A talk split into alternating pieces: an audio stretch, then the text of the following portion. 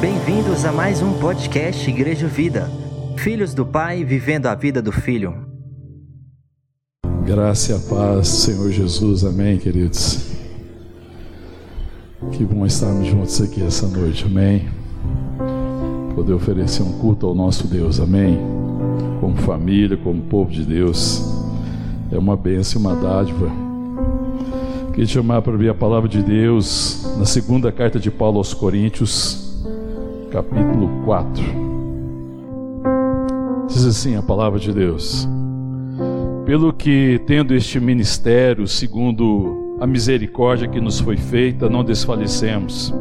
Pelo contrário, rejeitamos as coisas que por vergonhosas se ocultam, não andando com astúcia nem adulterando a palavra de Deus. Antes, nos recomendamos a consciência de todo homem, na presença de Deus pela manifestação da verdade mas se o nosso evangelho ainda está encoberto, é para os que se perdem que está encoberto, nos quais o Deus desse século cegou o entendimento dos incrédulos, para que lhes não resplandeça a luz do evangelho da glória de Cristo, o qual é a imagem de Deus. Porque não nos pregamos a nós mesmos, mas a Cristo Jesus como Senhor, e a nós mesmos como vossos servos por amor de Jesus. Porque Deus que disse: das trevas resplandecerá a luz. Ele mesmo resplandeceu em nosso coração, para a iluminação do conhecimento da glória de Deus na face de Cristo. Temos, porém, este tesouro em vaso de barro, para que a excelência do poder seja de Deus e não de nós. Em tudo somos atribulados, porém não angustiados, perplexos, porém não desanimados, perseguidos, porém não desamparados, abatidos, porém não destruídos levando sempre no corpo morrer de Jesus, para que também a sua vida se manifeste em nosso corpo. Porque nós que vivemos somos sempre entregues à morte por causa de Jesus, para que também a vida de Jesus se manifeste em nossa carne mortal, de modo que em nós opera a morte, mas em vós a vida. Tendo, porém, o mesmo espírito da fé, como está escrito, eu criei, por isso é que falei, também nós também nós cremos, por isso também falamos, sabendo que aquele que ressuscitou o Senhor Jesus também nos ressuscitará com Jesus e nos apresentará convosco, porque todas as coisas existem por amor de vós, para que a graça, multiplicando, se torne abundante as ações de graça por meio de muitos, para a glória de Deus. Por isso não desanimamos, pelo contrário, mesmo que o nosso homem exterior se corrompa, contudo o nosso homem interior se renova de dia em dia, porque a nossa leve e momentânea tribulação produz para nós eterno peso de glória acima de toda comparação, não atentando nós nas coisas que se veem, mas nas que se não veem, porque as que vêm são, se veem são temporais e as que se não veem são eternas. Oremos. Te louvamos, Senhor. Te agradecemos, ó Deus, pela tua bênção, pela dádiva, por esse dia, pelo dom de Cristo, pelo privilégio de estarmos na tua presença, ó Deus, na comunhão dos santos, na comunhão dos irmãos, ó Deus, e agora diante da tua palavra. Vem falar ao nosso coração, ó Deus, nos edifica, nos fortalece, nos conduz, nos dirige que a tua vontade se cumpra em nós, ó Deus, e que essa palavra produza vida e glória ao teu nome. Vida em nós e glória ao teu nome. Em nome de Jesus. Amém. Amém, queridos. Podeis sentar. O apóstolo Paulo escreve essa segunda carta né, à igreja que está lá em Corinto, e, e ele está escrevendo diante de dificuldades da igreja, diante de acusações que chegavam né, é, a respeito de Paulo, questionando a autoridade apostólica dele, e por causa dos falsos mestres e falsos apóstolos que estavam trazendo sobre a igreja falsos ensinos. Então, o apóstolo Paulo, sendo pai espiritual daquela igreja, ele escreve dessa forma, como um pai. Ele não escreve com autoritarismo, mas ele escreve com a autoridade daquele que conhece Deus que sabe o seu chamado, o seu ministério, com a autoridade de pai espiritual. E ele escreve essa igreja que ele amava. Uma igreja que ele amava e que ele queria que estivesse crescendo, que ele queria ver que essa igreja crescesse né, na graça, no conhecimento de Deus. E por toda a carta, nós vamos perceber na carta, se você ler depois a carta, tiver a experiência de ler a carta, você vai ver que a carta é cheia de demonstração de dignidade, de devoção. A devoção de Paulo, uma fé serena, uma fé muito bem assentada, uma fé firme, muito bem fundamentada, uma, uma, uma carta cheia de apaixonada dedicação. Paulo é um homem dedicado, tem uma dedicação ao seu ministério, de forma apaixonada, ele dedica ao ministério que Deus confiou a ele, mas nunca perdeu a humildade, todavia faz tudo com sinceridade, ele escreve com sinceridade. Ele sabe que ele é fraco, ele fala que ele sabe que por si só ele não podia fazer muita coisa, ele reconhece a sua fragilidade, ele tem essa humildade, ele sabe que a sua suficiência vem de Cristo, mas Paulo não perde a sinceridade, não perde a perspectiva do chamado, e ele escreve com sinceridade, ele enfrenta algumas dificuldades da igreja. E nesse texto aqui, particularmente, né, no capítulo 4, é, que nós estamos compartilhando, ele começa falando no verso 1 aí, no capítulo 4, então ele fala assim: pelo que tendo este ministério, que ministério é esse? Paulo sabia do ministério. E esse é um ponto que já fala muito ao nosso coração, porque ele sabia que ele tinha um ministério segundo a misericórdia que nos foi feita, não desfalecemos. Qual que é o ministério? Se você voltar aí no capítulo 3, volta aí, por favor, está com a Bíblia aberta, ou se tiver com o smartphone, volta aí na sua Bíblia digital, capítulo 3, o verso 6, e fala assim, é, vou ver o 5.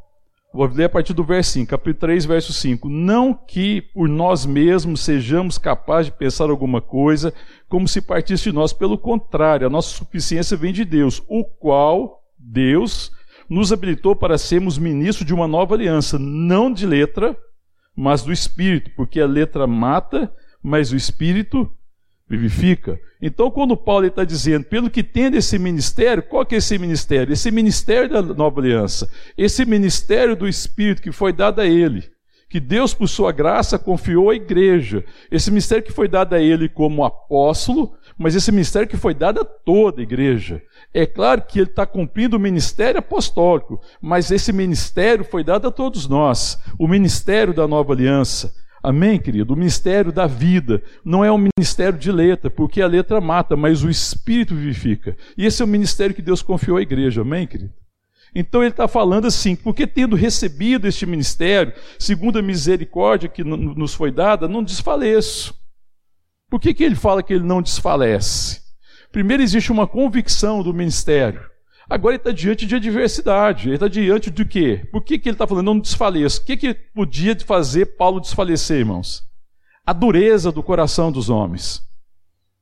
Apesar da dureza que há no coração, apesar da maldade dos corações, apesar da dificuldade, apesar de muitos permanecerem com corações endurecidos, ele não desfalecia, porque ele conhecia o ministério. Então, Paulo não está cego para a realidade da dificuldade da igreja, que a igreja estava vivendo por alguns momentos de dificuldade, mas ele sabia que o ministério era maior, ele sabia que o ministério era o ministério do Espírito. Ele não desanima, ele não desfalece. Ainda que ele olhasse ao redor e visse a realidade da igreja, a realidade daquele momento pudesse ser muito desanimadora. Querido, e às vezes eu fico pensando que às vezes a realidade à nossa volta não é muito animadora.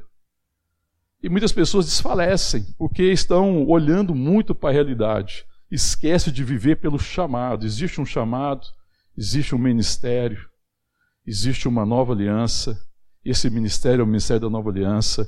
Ele é um ministério de vida. Ele é um ministério que vence a morte nos corações. Amém, querido? Ele é o ministério da ressurreição. A vida que vence a morte. E nós não podemos perder essa perspectiva como igreja, amém, querido? A gente olha para o mundo e vê muita morte, e vê muitos corações endurecidos. Paulo está consciente disso, e ele não desfalece. Ele vê isso na própria igreja, ele não desfalece, porque ele sabia qual era o ministério que Deus tinha chamado ele. Ele sabia que Deus tinha dado a ele responsabilidade, mas o Deus que nos dá responsabilidade nos dá da sua graça para que a gente cumpra o ministério. Amém, querido? Por mais difícil que seja o momento, e você e eu possamos viver, diante do ministério que Deus nos confiou, nós podemos continuar perseverando, sabendo que a graça é suficiente. Amém, querido? Deus sabe das dificuldades, Deus sabe das oposições. Então Paulo continua. No verso 2 ele fala assim: pelo contrário, rejeitando as coisas que por vergonhosas se ocultam, não andamos em astúcia, nem adulteramos a palavra de Deus. Sabe, querido, porque existia essa questão. As pessoas estavam adulterando para tornar o evangelho mais palatável. Sabe aquilo que você pega o evangelho e você torce o evangelho aí vira o evangelho da prosperidade material, vira o evangelho da alta ajuda, viva o evangelho que anima você, sabe aquela questão que vai tocar nas suas emoções, que vai te exaltar, o evangelho que atrai, que faz coceira nos ouvidos, e fala assim: nós não adulteramos, nós não caminhamos nesse evangelho, nós não tornamos, não modificamos o Evangelho. O Evangelho é só um, ele é verdadeiro. Nós não adulteramos a palavra. Antes nos recomendamos a consciência de todo homem na presença de Deus pela manifestação da verdade. Ele falou antes, nós lemos lá no capítulo 3, que ele não precisava de carta de recomendação. Foi assim: quem nos recomenda são vocês, vocês são nossa carta. Escrita não em corações de pedra, não em tábua, mas no corações de carne. A vida de vocês é que nos recomenda, porque a verdade que nós pregamos do Evangelho transformou a vossa vida, amém, queridos? Então ele não precisava tornar o Evangelho agradável aos homens, porque o Evangelho enfrenta a dureza, enfrenta o pecado, o Evangelho revela que todos estão debaixo da ira de Deus. E aqui é preciso se arrepender e crer para que seja salvo. O Evangelho é ofensivo ao orgulho humano todos estão debaixo do pecado, Deus encerrou todos no pecado. Isso, isso não pode ser mudado e não pode ser adulterado. Todos pecaram e todos carecem da glória de Deus. Todos precisam do Senhor.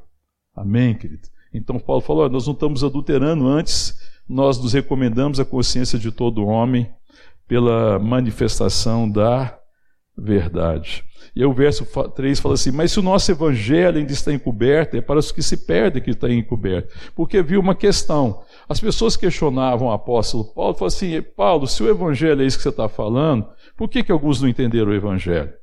Por que, que alguns não têm compreensão do evangelho? Só que as pessoas usavam isso para dizer que o evangelho, que o problema era o evangelho que Paulo pregava. E não reconhecendo que o problema era a cegueira das pessoas, a incredulidade.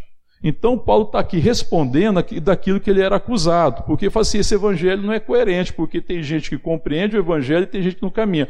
O próprio apóstolo Paulo, quando ele escreve a carta aos Romanos, ele diz: Eu não me envergonho do evangelho, porque ele é o poder de Deus para a salvação de quem, irmão? De todo aquele que crê. Ele não se envergonha, o evangelho é poderoso para salvar e para transformar porém, para salvar e transformar quem crê. Então ele fala: olha, ah, se o nosso evangelho ainda está encoberto, encoberto para quem não crê, porque ele fala assim no verso 4: nos quais, aqueles que estão perdidos, nos quais o Deus de Sé, quem que é o Deus de Sé, irmão? Satanás. Quando ele fala que Deus disse que está falando sobre Satanás, nos quais Satanás cegou o entendimento dos incrédulos, para que ele não lhe resplandeça a luz do Evangelho da glória de Cristo, qual é a imagem de Deus. Então ele fala assim: o problema é a cegueira dos incrédulos. O diabo cega. Então nós temos que também ter essa compreensão. Então Paulo fala: não existe nenhum problema com o evangelho. O evangelho é o poder de Deus para a salvação de todo aquele que crê. O problema é a incredulidade dos homens. O diabo sempre cega. Amém, querido? Sim, entende isso, compreende isso. Quem está cegando o entendimento das pessoas nesse século? Satanás mas o Senhor vem com a sua luz. Enquanto o diabo sempre cega, Deus ilumina. Então, diante da cegueira, eu não posso me desanimar. Paulo não se desanima diante da cegueira das pessoas e da incredulidade, porque ele sabe que isso foi a obra de Satanás. Mas ele espera na obra de Cristo. Enquanto o diabo cega, Deus ilumina. E nós, qual que é a nossa parte? O diabo cega, Deus ilumina. O que é a nossa parte? Nós fazemos o quê? Nós pregamos a Cristo Jesus, o Senhor. Amém? Porque ele continua dizendo: porque não nos pregamos a nós mesmos, como se nós fôssemos suficientes, como se a suficiência viesse de nós, como a salvação dependesse de nós. Não, nós não pregamos a nós mesmos. Nós pregamos quem, querido? Nós pregamos a Cristo Jesus como Senhor. É interessante porque ele não fala Salvador. Porque Jesus só é Salvador porque ele é Senhor. Amém, querido? Deus o fez Senhor de todas as coisas. Ele é Senhor de todas as coisas. E nós pregamos a nós mesmos, é, não como salvadores, não como aqueles que podem fazer algo, porque nós sabemos da nossa insuficiência, mas nós nos apresentamos como servos de Cristo por amor dele. Então nós somos servos de Cristo, Ele é o nosso Senhor. Nós não estamos fazendo aqui a nossa vontade, eu não estou aqui fazendo a, sua, a, nossa vontade, irmão. Eu não devo estar aqui fazendo a minha vontade, querido. Essa é uma dificuldade da igreja. Porque nós queremos ser Senhor do nosso tempo, do nosso momento, da hora. Nós queremos preservar o nosso conforto. Eu não quero abrir a minha agenda e eu tento às vezes encaixar o ministério na minha agenda. Mas a agenda de Paulo era o ministério e todas as coisas estavam refém do ministério, porque ele é servo de Cristo. Na perspectiva da vida e da caminhada, ele é servo de Cristo. Em Cristo nós somos feitos filhos de Deus, amém, irmão? Mas a nossa atitude no que diz respeito à vida deve ser de servo, devemos nos submeter à agenda de Deus. Essa é uma fraqueza da igreja. A igreja estava vivendo esse problema. E Paulo está falando: olha, de Cristo nós somos servos. Nós pregamos a Cristo como Senhor. Ele que conhece todas as coisas, ele tem a direção de tudo, ele sabe o tempo, ele sabe a hora. Nós nos sujeitamos a ele por amor, porque ele nos amou primeiro. E nós amamos a sua vontade. Precisamos aprender amar a vontade de Deus naquilo que significa a agenda que o Espírito Santo tem para nós, seus filhos. Nós somos servos. Está dizendo isso. O diabo veio cegar, o Senhor ilumina, e nós somos os seus servos que pregamos o Evangelho, pregamos a Cristo. Amém, querido? É a Cristo que nós pregamos não pregamos a nós mesmos, nós já fomos salvos. E essa salvação abriu nossos olhos, nosso entendimento e nos fez entender que a bênção e a dádiva é ser guiado pelo Espírito e me render à agenda de Deus. Nós somos servos. Na perspectiva de uma vontade, nós somos servos. Na perspectiva da salvação, da relação, eu sou filho. Mas na perspectiva da vontade, eu devo ser servo. Amém, querido? Porque o filho abençoado é o que se rende à vontade do Pai. Amém? Aleluia, irmão. E ele continua. Porque Deus que disse: das trevas resplandecerá a luz. Ele mesmo resplandeceu em nosso coração para a iluminação do conhecimento da glória de Deus na face de Cristo. Paulo está falando: olha, nós não temos luz própria, nós não de repente enxergamos, de repente nós não deixamos de ser cego, não foi assim, não, foi Ele que resplandeceu em nosso coração. E ele está citando aqui Gênesis capítulo 1, verso 3, que quando o Senhor diz: haja luz e houve luz. E foi a mesma coisa, Deus decidiu iluminar o nosso coração. Foi Ele que disse, e Ele que iluminou o nosso coração para a iluminação do conhecimento da glória de Deus. Eu falei, nós olhamos em Cristo, olhamos para Cristo, vimos na face de Cristo o Pai porque Cristo é a manifestação do amor do Pai. O sacrifício do Filho revelou o Pai. Então, ele iluminou o nosso coração, trouxe luz ao nosso coração, trouxe conhecimento, e essa, essa luz, essa revelação que Jesus é o Cristo, nos fez conhecer o Pai, nos fez filhos de Deus. Aleluia. Glória a Deus. Amém, querido? E é este que iluminou o nosso coração. Pode iluminar qualquer coração. Amém, querido? Ele iluminou o meu coração meu coração andava em trevas, iluminou o nosso coração. E nós precisamos continuar crendo nisso. Amém, querido? Que Ele pode iluminar o coração dos homens. No verso 7 ele diz: Temos, porém, este tesouro em vaso de barro para que a excelência do poder seja de Deus e não de nós. É, Paulo ele reconhece a fragilidade do instrumento. Ele reconhece que ele é um vaso de honra, que Deus nos chamou para sermos vasos de honra, amém, irmão? Mas esse vaso, apesar de ser um vaso de honra, de honra é um vaso frágil, porque o barro é muito frágil. E existe esse contraste né, incrível. É, é importante que o vaso seja frágil. É importante que a gente reconheça a nossa fragilidade, a nossa impossibilidade, e o que o ministério que Deus tem confiado a nós é um ministério excelente, extremamente excelente. E aparece inclusive que esse tesouro que ele confiou a nós, esse ministério da nova aliança, essa vida que Deus confiou a nós, é inadequada para um vaso tão frágil. Mas o vaso é, é frágil exatamente para promover a glória de Deus para que ninguém se glorie, porque a salvação é dom de Deus, não é mérito de nenhum homem, para que ninguém se glorie, a salvação é dom de Deus, é dádiva, Deus resolveu salvar. Ele veio na nossa direção. Então ele fala: olha, nós temos esse tesouro, e esse tesouro está muito além da minha própria vida, mas é, é a luz desse conhecimento, irmão. Esse conhecimento que me salvou, que me deu vida, que me fez nascer de novo, que me fez filho, é um tesouro e que eu preciso repartir esse tesouro. E antigamente, os tesouros eram guardados em vasos de barro, em utensílios de barro. Não existiam esses utensílios de aço, essas, essas condições que tem hoje. Hoje você guarda num cofre, né? E tem cofres super sofisticados. Não, mas esse tesouro ele não era para ficar escondido. A diferença é essa, entendeu, irmão? Não é um tesouro para ficar escondido. O tesouro que está guardado em vaso de barro é um vaso frágil, mas é o vaso apropriado, porque é um tesouro para ser revelado. Amém, querido? Quanto mais frágil for o barro, mais extraordinário é a manifestação desse conhecimento, desse tesouro. Né? Nós somos fracos, Paulo reconhece que ele é fraco, ele reconhece que recebeu o ministério em temor e tremor, ele reconhece que nós, como seres humanos, estamos sujeitos a muitas fraquezas, estamos sujeitos a doenças, estamos sujeitos a perseguições, estamos sujeitos a toda sorte de dificuldades. Mas apesar da fragilidade, apesar da fragilidade do vaso, o tesouro é excelente, para que a glória seja de Deus. Amém, querido? Será que nós reconhecemos isso, irmão?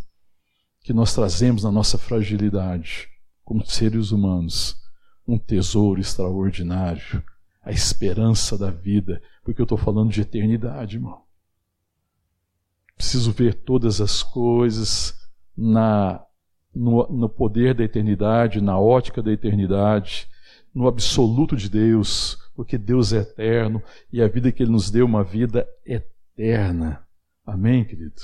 Ele nos deu a vida eterna. O tesouro que nós trazemos conosco nesse, nesse vaso frágil que um dia vai ficar nessa terra é extraordinário e excelente. Paulo sabia disso e ele reconhece isso. E nós precisamos, como igreja, estar atento a isso e ter revelação. No verso 8 no verso 9 ele diz assim: Todos somos atribulados, porém não angustiados, perplexo, porém não desanimados perseguidos, porém não desamparados, abatidos, porém não destruídos. Paulo não se rende às circunstâncias externas. Como vaso frágil que eu sou, como vaso de barro, eu estou sujeito a tribulação, mas não me entrego à angústia. Eu estou perplexo, porém não desanimado. Eu sou perseguido, porém eu não estou desamparado, amém? Que nós não estamos desamparados. Eu, me, eu sou às vezes, me sinto às vezes abatido, porém eu não estou destruído. Amém, querido? Porque ele enxerga tudo nessa perspectiva, na perspectiva do eterno, na perspectiva do absoluto de Deus. Deus está realizando a sua obra. Eu sou frágil, eu sou um vaso de barro, eu passo por todas essas coisas, mas eu não, eu não estou desanimado, eu sou perseguido, é, eu sou, não estou desamparado, eu estou abatido, mas não sou destruído. E no verso 10 ele diz assim: levando sempre no corpo o morrer de Jesus, para que também a sua vida se manifeste em nosso corpo. Amém, querido? ele está lembrando, e também eu posso ler na sequência 11, que está interligado, e diz assim: Porque nós que vivemos somos sempre entregues à morte por causa de Jesus, para que também a vida de Jesus se manifeste em nossa carne mortal. É, ele fala, Paulo aqui, primeiro ele está falando que ele está sofrendo, e ele, como apóstolo, e os apóstolos estão sofrendo, os discípulos estão sofrendo sofrimento semelhante a Jesus, porque Jesus também foi perseguido. Jesus passou por todas essas lutas, tribulações, pelo desprezo dos homens, pela tentativa de matar Jesus. Paulo passou por tudo isso. Nós sabemos disso, amém, querido? Perseguições, vigílias, naufrágios, açoites, foi apedrejado. Paulo passou por todas essas coisas. Semelhante a Jesus, que Jesus também foi perseguido no seu corpo, na sua vida, ele viveu é, essa crise dessa perseguição. E ele sabe, Paulo reconhece que o seu corpo, que essa vida que ele tem, essa vida é, humana, ela vai se esvaindo. Que mais cedo ou mais tarde ele vai, esse corpo vai ficar. Esse corpo vai encontrar a morte, todavia não vai morrer. Né? Ele sabe que a vida está morrendo, né? que o corpo vai perecendo, mas que, mais do que isso, Paulo está dando a vida dele por amor a Jesus.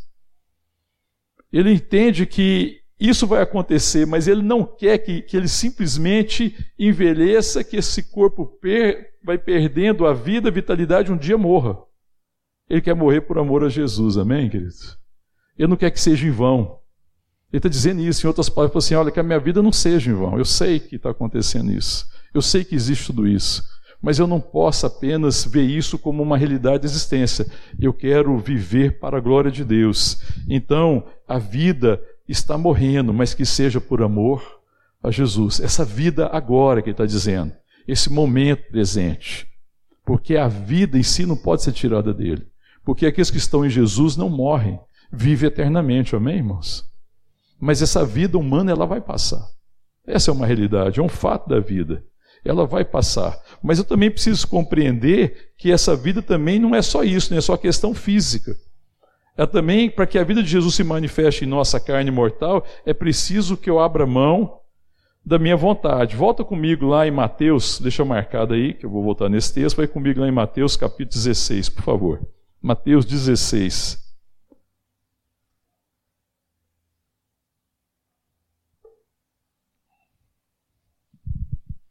Achou lá Mateus capítulo 16, o verso é o 24.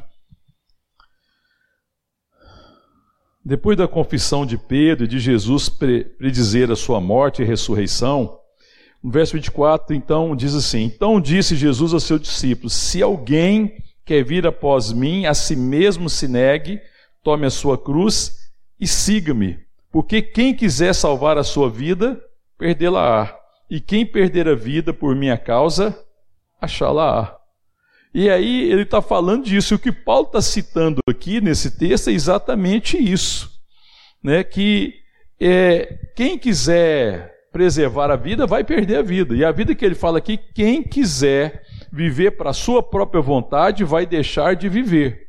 Mas quem abrir mão da sua vida ou da sua vontade por amor à vontade de Deus, esse viverá esse desfrutará do verdadeiro significado da vida aqui na terra. Porque a vida aqui na terra só é vida se ela for vivida na perspectiva, na dimensão da vontade de Deus.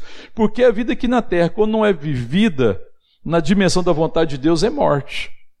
Quem quiser salvar a vida, a vida humana, da natureza caída, a vida que é resultado só da vontade do homem que está dissociada, afastada da vontade de Deus, quem quiser manter essa vida morrerá. Ele perderá a vida, ele apenas existirá, mas ele não viverá. Terá existência sem o significado da vida. Isso é uma tragédia, irmão.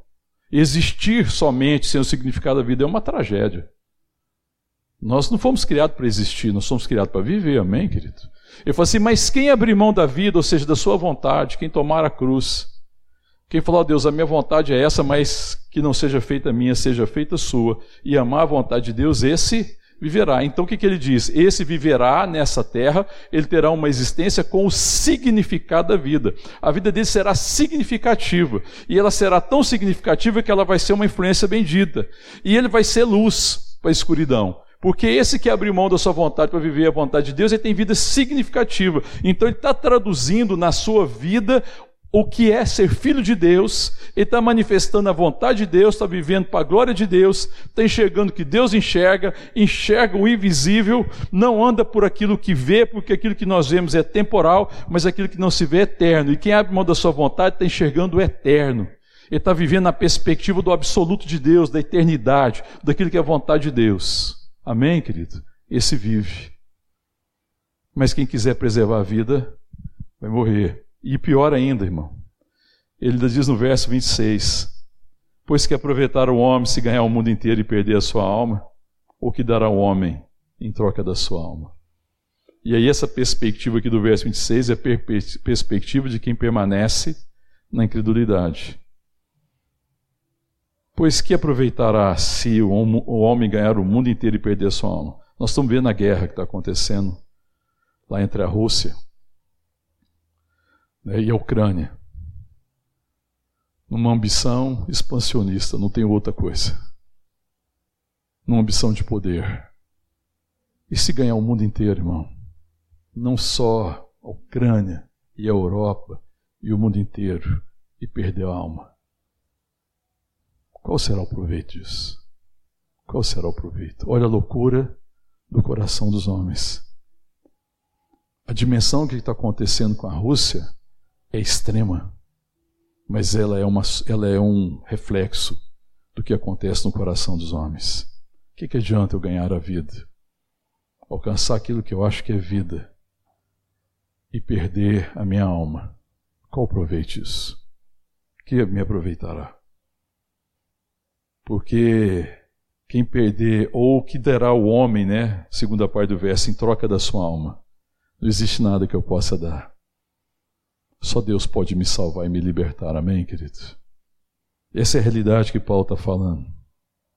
Então é por isso que ele fala, levando sempre no corpo, no verso 10, o morrer de Jesus, eu voltei lá no texto, Coríntios. Levando sempre no corpo o morrer de Jesus, para que também a sua vida se manifeste em nosso corpo. Ou seja, nós queremos morrer para a nossa vontade, para que a vida de Deus se revele na minha vida, para que eu seja um ser humano revelando o que é ser filho de Deus, para que a minha vida revele Cristo, para que eu seja uma imagem da sua semelhança. Amém, querido? E o verso 11: Porque nós que vivemos somos entregues à morte por causa de Jesus, para que também a vida de Jesus se manifeste em nossa carne mortal. Aí o verso 12: De modo que em nós opera a morte, mas em vós a vida. Paulo fala: Eu morro todos os dias, eu morro para minha vontade, eu morro para o meu querer, eu morro para as minhas ambições humanas, eu morro para as minhas ganâncias, para que vocês vivam. Não importa que eu morra para que vocês vivam, e nós opera a morte para que você possa viver. Amém, querido? Então é necessário morrer para que outros possam viver.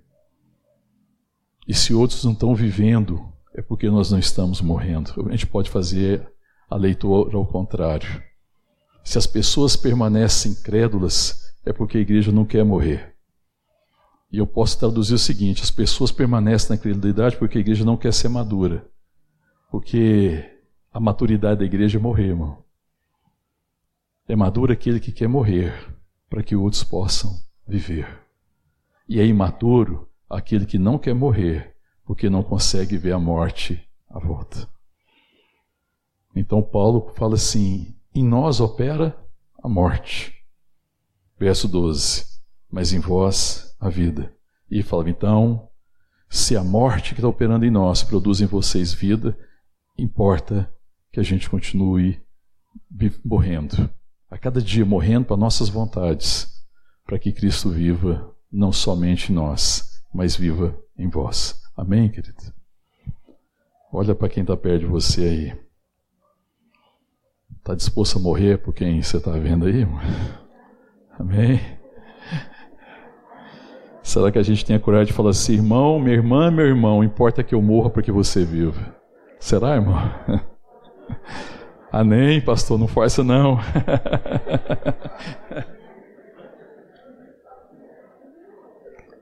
Importa que eu morra, irmão, para que a minha casa viva.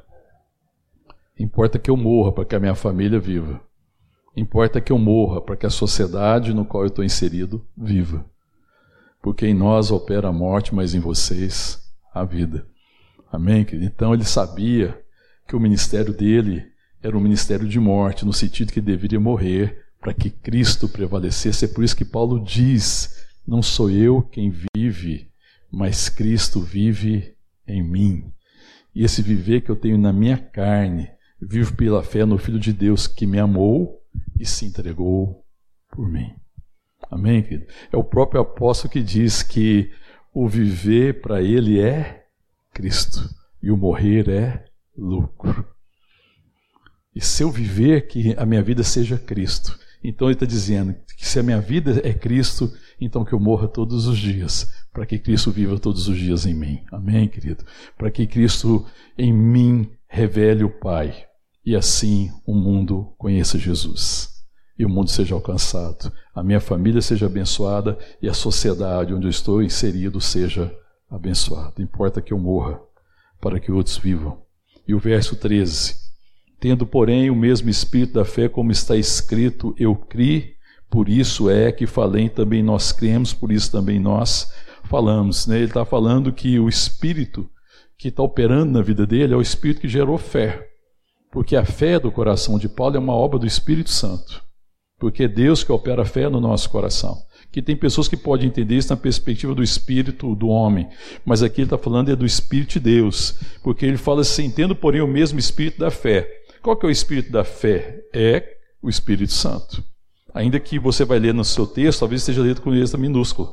Mas o espírito da fé é o Espírito Santo. E está falando do que, que ele produz.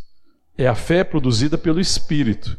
Então, tendo o mesmo espírito da fé, como está escrito, por isso eu criei, por isso é que falei, eu estou falando daquilo que, foi revelado. Então ele falou assim: eu não estou falando daquilo que eu acho, eu não estou falando daquilo que eu concluí, eu não estou falando daquilo que eu acho que eu compreendi, de uma compreensão humana, de uma capacidade humana. Eu estou falando daquilo que me foi revelado.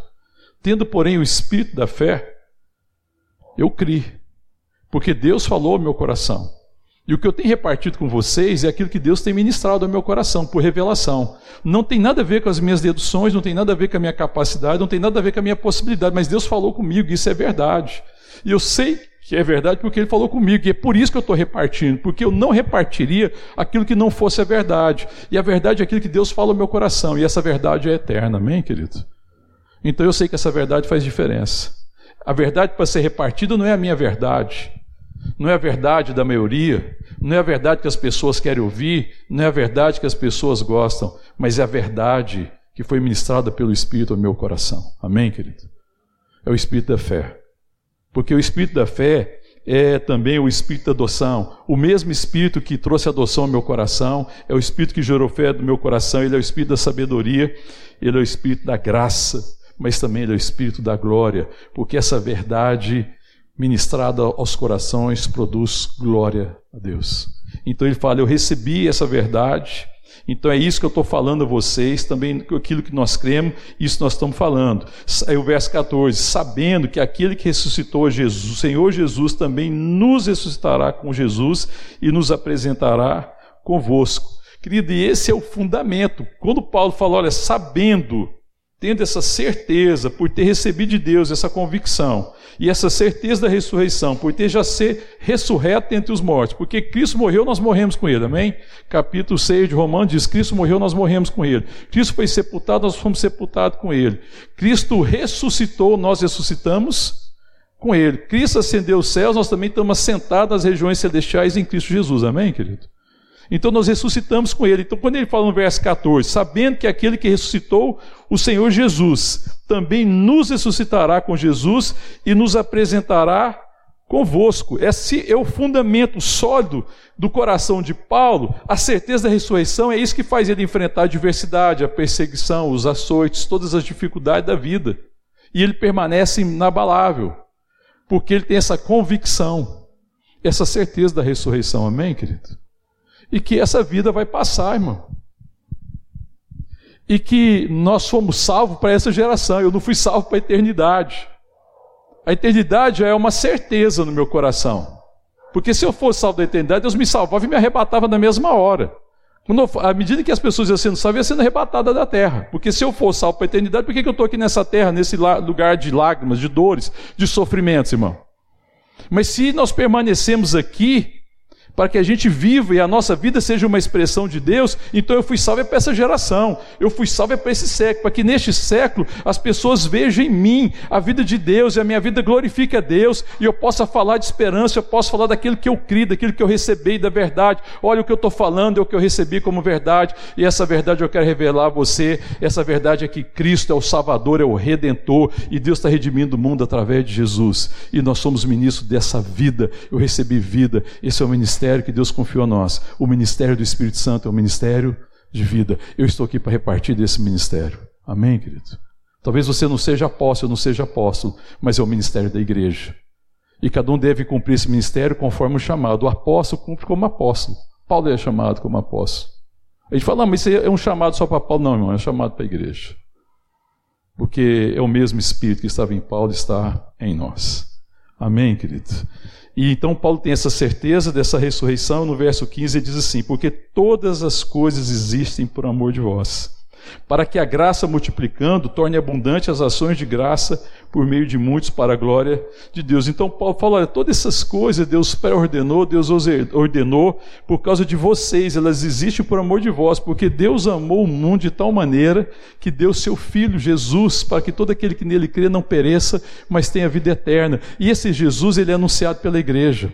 Esse Jesus é testemunhado pela igreja. A palavra de Deus em Atos, capítulo 1, verso 8 diz assim: "Mas recebereis poder ao descer sobre vós o Espírito Santo e sereis minhas testemunha, porque Cristo glorificado enviou do seu Espírito e nos fez habitação de Deus, nos fez igreja, corpo de Cristo. Para quê, irmão? Primeiro, para nos redimir, para nos chamar de volta a relação que havia sido perdida, mas no segundo momento, para que a nossa vida testificasse do amor de Deus e fosse um testemunho para o mundo perdido, para que eu e você fôssemos, como igreja, corpo de Cristo, sal da terra e luz do mundo. Porque não há esperança para o mundo a não ser na verdade do Evangelho, o tesouro que eu e você recebemos, o tesouro da nova aliança, o ministério da nova aliança, o ministério de vida.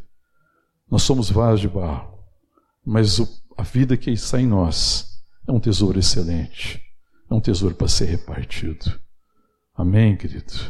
Então tudo existe por amor de vós, para que a graça de Deus multiplicando torne abundante o que, irmão? As ações de graça. Sabe quando alguém pode dizer graças a Deus pela vida de Fulano?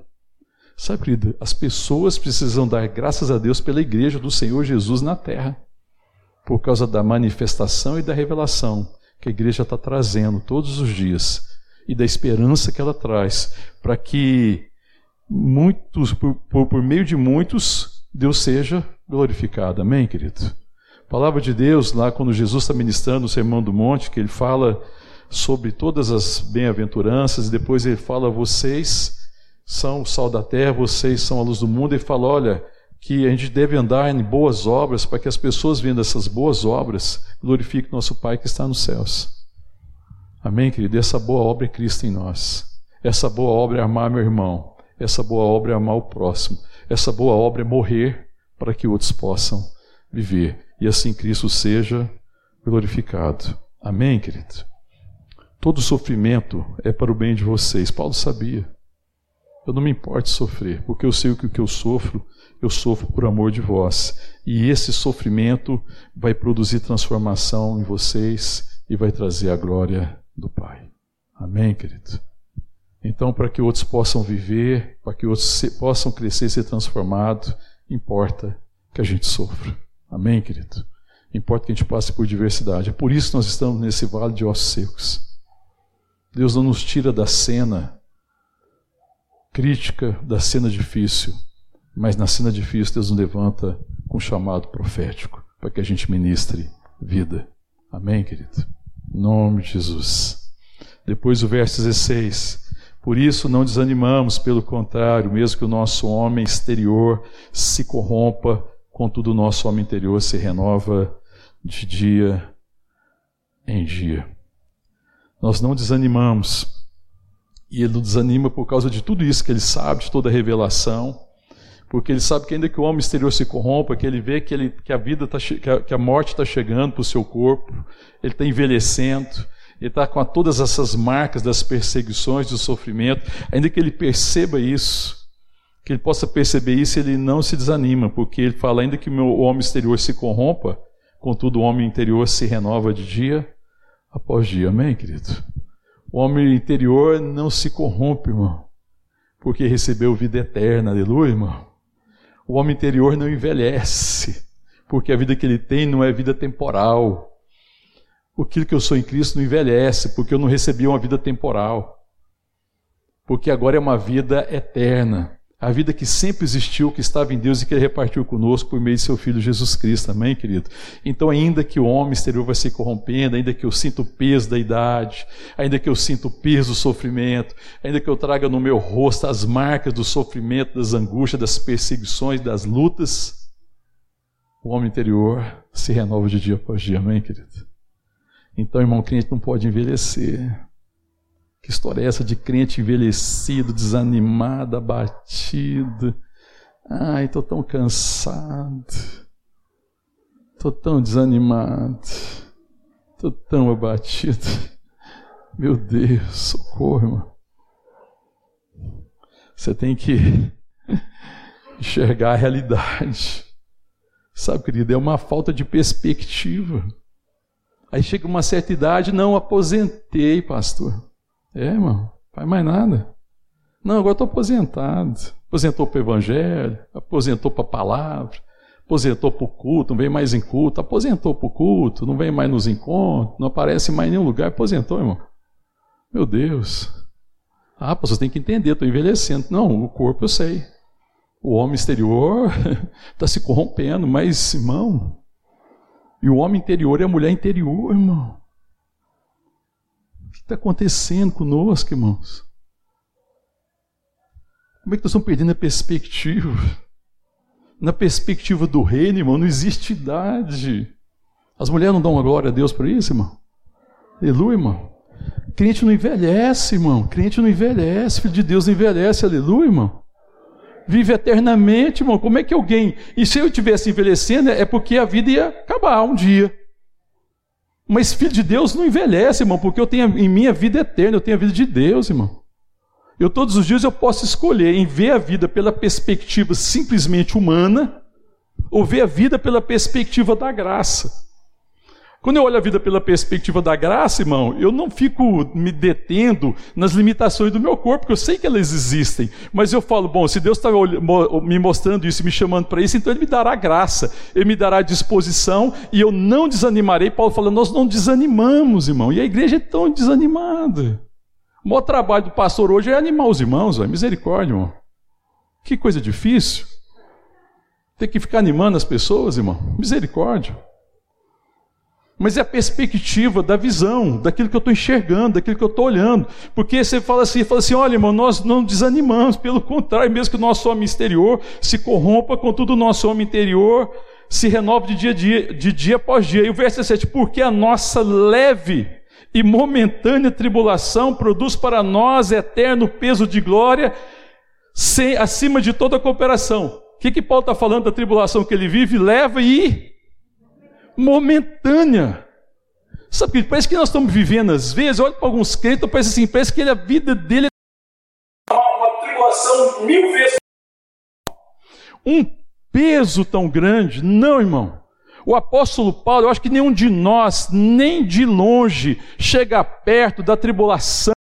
Paulo passou, será que alguns não tribulação parecida? Será, irmão? Será que alguém pode falar assim, não, é parecido nem de longe? Ele passou por todo tipo, toda sorte de tribulação. Ele diz assim, porque a nossa momentânea tribulação. E ele percebe, olha, eu não, a tribulação não tem esse peso para mim, porque o que tem peso para mim é eternidade. O que pesa para mim é eternidade. O peso que está na minha vida é o peso.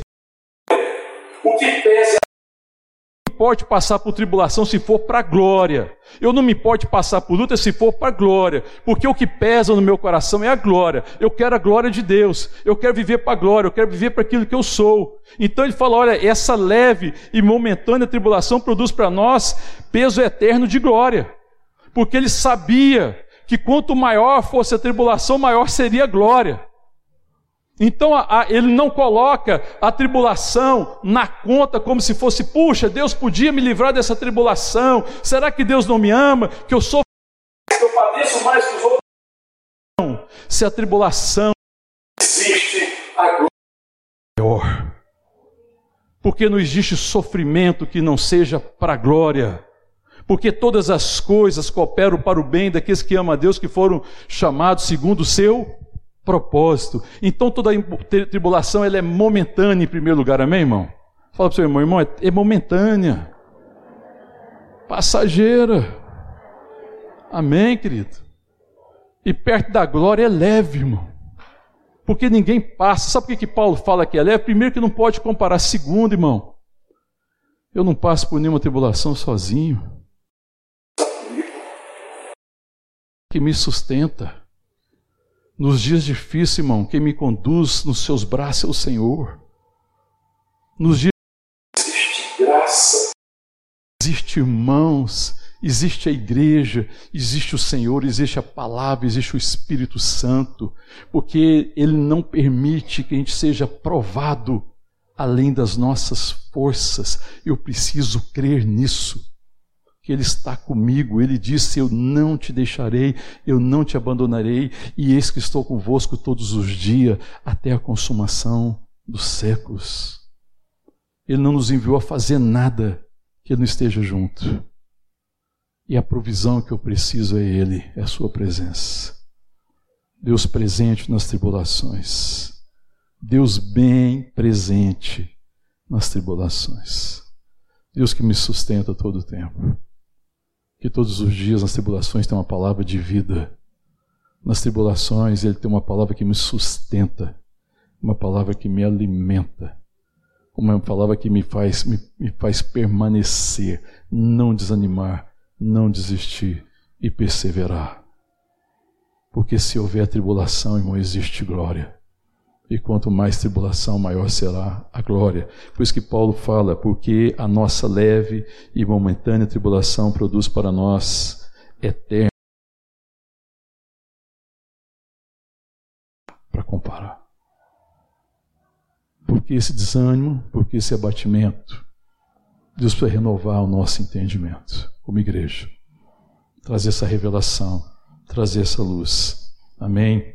E aí, por final, ele diz no verso 18: Não atentando nós nas coisas que se veem, mas nas que se não veem, porque as que vêm são temporais, e as que não se veem são eternas. É, a glória está no coração de Paulo, porque Paulo está vendo o que é eterno e fala: a tribulação é real. Ele não está negando, ele não é negacionista. Ele não nega a tribulação, ele não nega o sofrimento, ele não nega a dor. E ninguém precisa fazer isso. E se precisa chorar, chora. E tem dia que tem que chorar mesmo, tem dia que é muito difícil. Mas ele fala: olha, mesmo nessas coisas temporais que trazem sofrimento à minha vida, ao meu coração, ao meu corpo, eu não contemplo essas coisas, porque eu tenho contemplado a eternidade porque o que eu enxergo com os meus olhos físicos passa. A dor passa, a doença passa, o sofrimento passa, a lágrima passa, tudo isso passa. Mas o que eu contemplo é eterno. Eu contemplo meu Senhor, eu contemplo o Salvador, eu contemplo o Pai, eu contemplo a vida que eu. Isso. Não possa se ver com os olhos físicos, eu contemplo pelos olhos da fé, e isso é eterno. É isso que eu olho. Sabe, querido, sabe aquilo que quando você levanta de manhã e você fala, Deus, eu vou abrir meus olhos, e você ainda está deitado lá, tentando acordar, né? Como é que você acorda de manhã? Você já acorda e liga de uma vez ou você é daqueles que liga aos pouquinhos? Eu ligo bem devagarzinho, viu?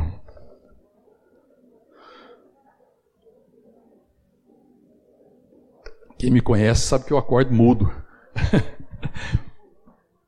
Querendo entender onde eu estou, quem eu sou, que dia que é, aquela situação. Eu não acordo igual a Adriana, não, que a Adriana é. Tá.